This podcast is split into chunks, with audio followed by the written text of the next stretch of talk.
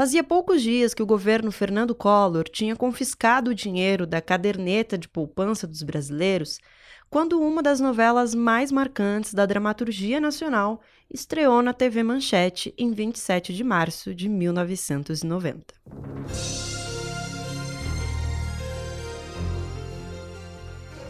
Pantanal resgatava uma identidade rural do país com imagens de paisagens exuberantes, sons de pássaros, pôr do sol e muito verde.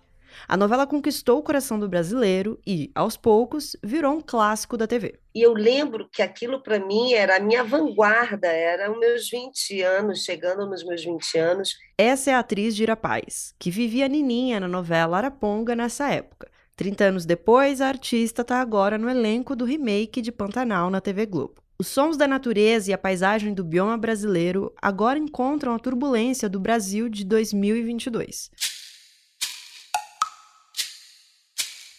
A nova versão da novela já é um marco para a emissora.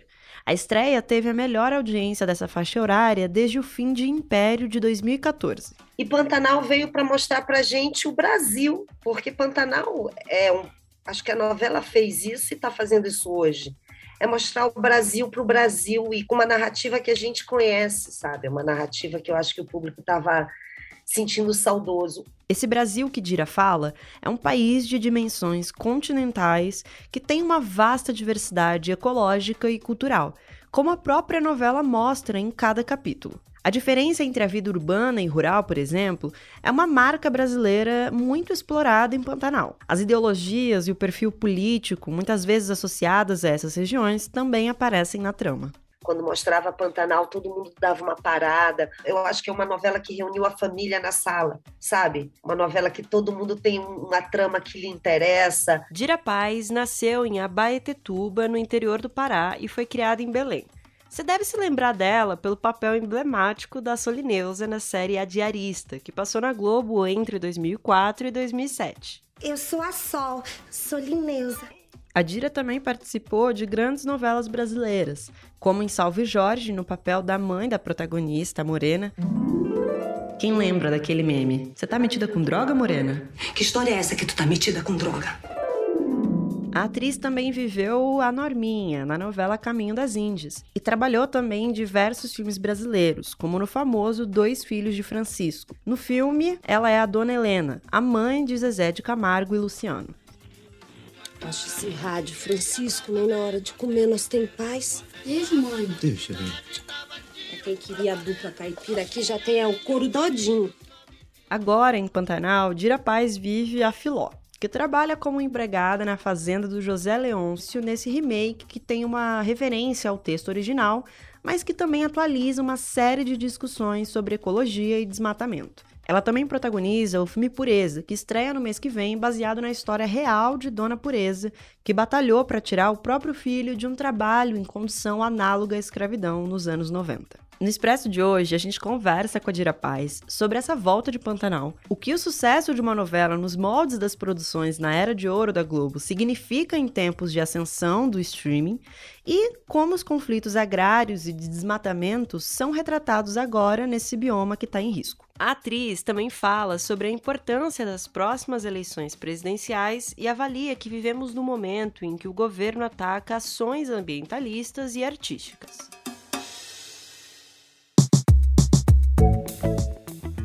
Esse é o Expresso Ilustrada, o podcast de cultura da Folha, com episódio novo toda quinta às quatro da tarde. Eu sou a Marina Lourenço e assino o roteiro desse episódio com a Carolina Moraes. A edição é do Rafael Conkle.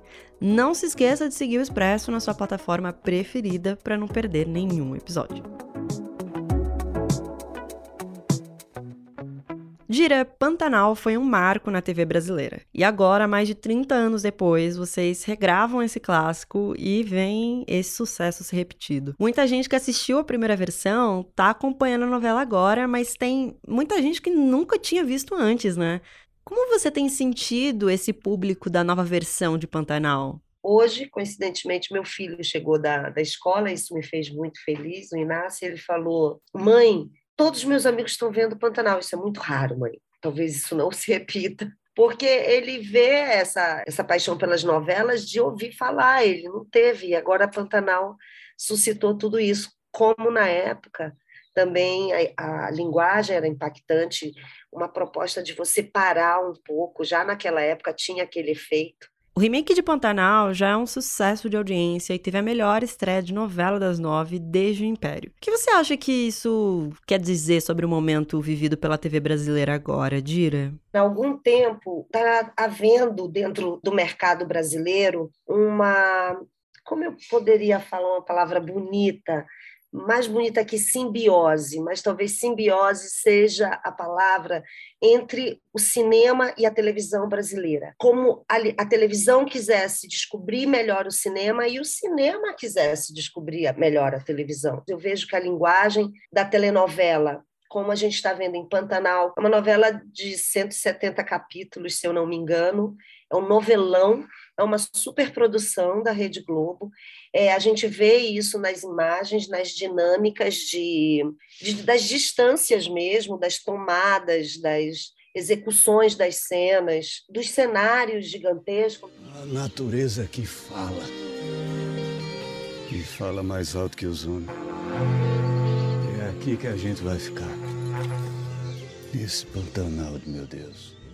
O nosso cenário ele é realista, ele tem teto, ele tem janelas, ele tem uma tentativa de dar melhor qualidade. E o público responde. Essa, essa é a magia, que o público responde ao que ele se encanta. Agora, vivendo na televisão, dá tempo também das pessoas virarem donas da trama, isso que é a magia da novela. E que eu acho que, que se corresponde a esse desejo de ver que, que acontece com, também com os reality shows, né? Você se apropria daqueles personagens, aí, do momento que você vira quase cúmplice dos personagens, você atua na trama. Quando a gente está fazendo a cena, o público está fazendo junto com a gente. Eu acho que o streaming vai querer experimentar desse, vamos chamar desse filão, porque não deixa de ser no Brasil uma fatia poderosa da audiência.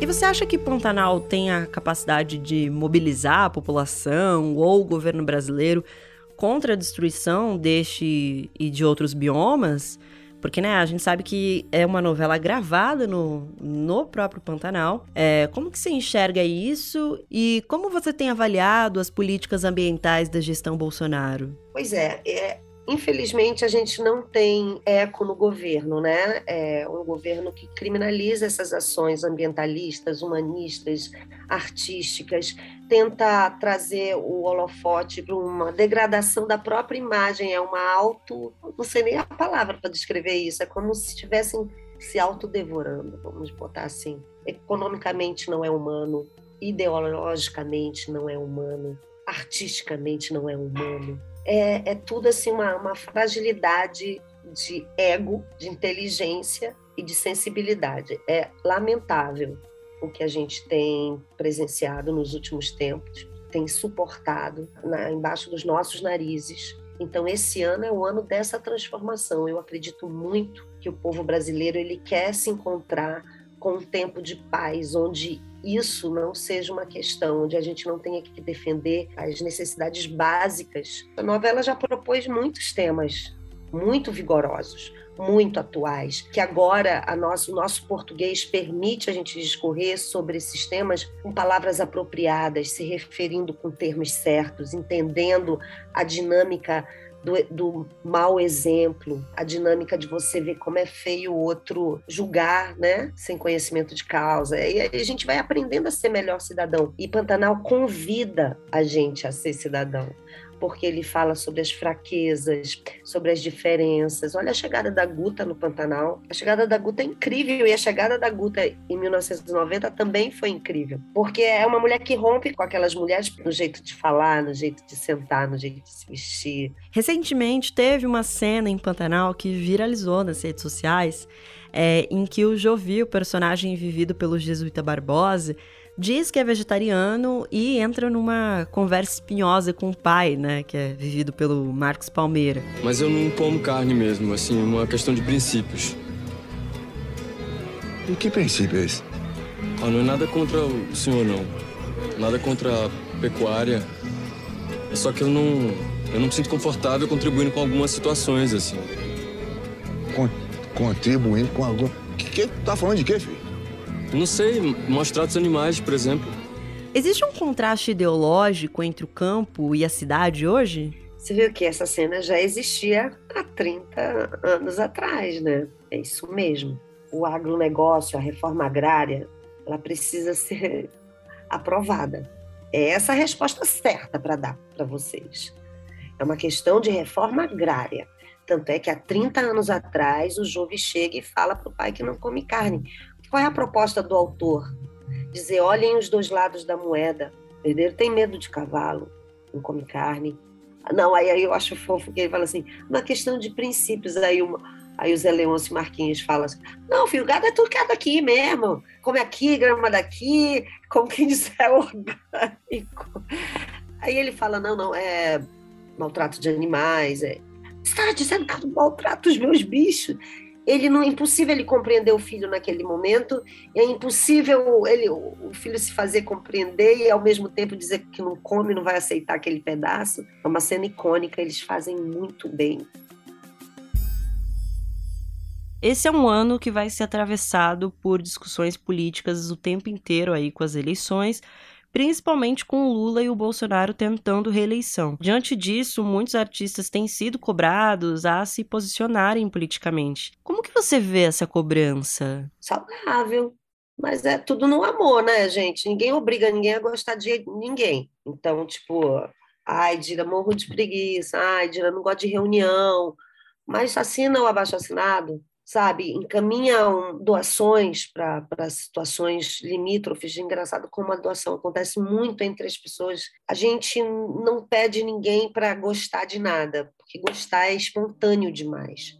Mas assim, a pessoa quando se conecta com isso, depois vem tem um, uma coisa muito legal que é a relação com as pessoas, o ah, gente, tem muito um lado humano muito maravilhoso que acontece nesse lugar. Não é o agradecimento, é você ter uma coisa início, meio e fim, sabe? Quando você cria uma campanha, faz o abaixo assinado, leva até o Congresso, as pessoas assinam, isso se torna uma lei, a lei é, graças a Deus, sabe, aprovada e a gente cumpre o início, meio e fim. Isso é muito bacana, sabe? Ultimamente, por que, que as pessoas estão vendo mais os artistas nesses lugares? Porque, gente, a gente tem percebido e a gente que o nosso trabalho ele é muito mais eficaz quando ele caminha num processo para o legislativo para ir para o executivo.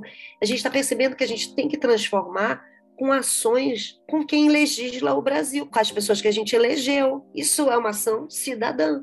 Olha que maneiro. Você vê quando o engajamento de uma artista acontece, desse quilate que a Anitta conseguiu, assim, que coisa fluida. A campanha que a Anitta fez, acompanhada por vários outros artistas, foi para incentivar que pessoas maiores de 16 anos tirassem o título de eleitor para participar das eleições em outubro deste ano.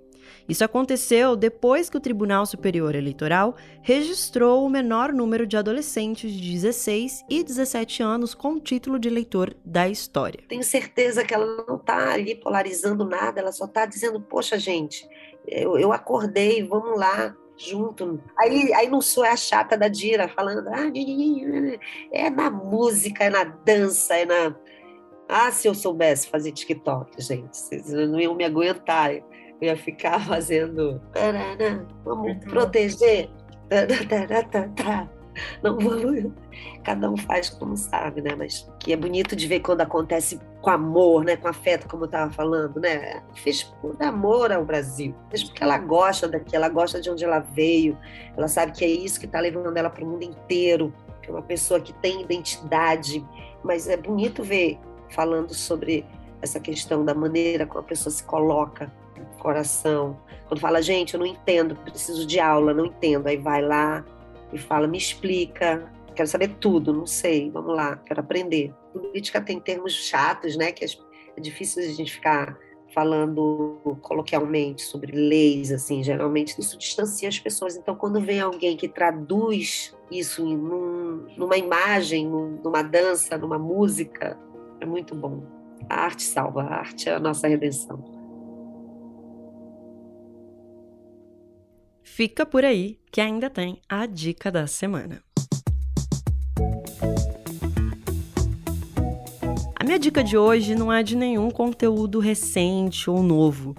Na verdade, é uma dica que foi criada, digamos assim, em 2020. É o podcast Que Dia é Hoje? Do Trovão e Mídia. O motivo de eu estar indicando esse podcast agora é porque eu já conhecia até, né? Em 2020 eu já tinha ouvido alguns episódios e recentemente, né, na semana passada, eu tava ouvindo os outros episódios que eu ainda não tinha ouvido. E eu achei muito interessante ouvir esse podcast hoje em dia porque é, é um podcast sobre pandemia, né? Tem várias crônicas aí ficcionais, é, muito engraçadas, né? Algumas são até bem tocantes, são bonitas mesmo, assim, é, meio emocionantes.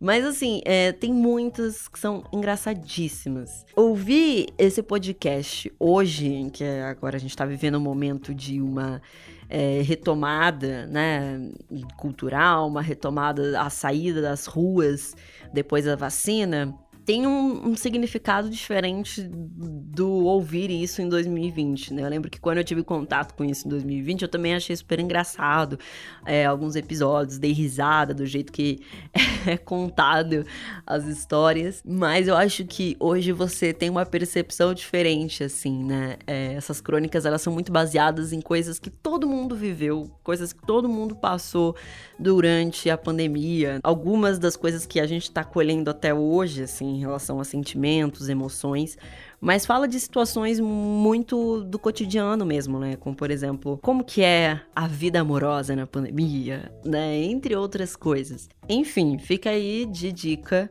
que dia é hoje da Trovão e Mídia. Esse é o Expresso Ilustrada, o podcast de cultura da Folha, com episódio novo toda quinta às quatro da tarde. Eu sou a Marina Lourenço, assino o roteiro desse episódio com a Carolina Moraes e a edição desse programa é do Rafael Conkle. Um beijo e até semana que vem. Tchau!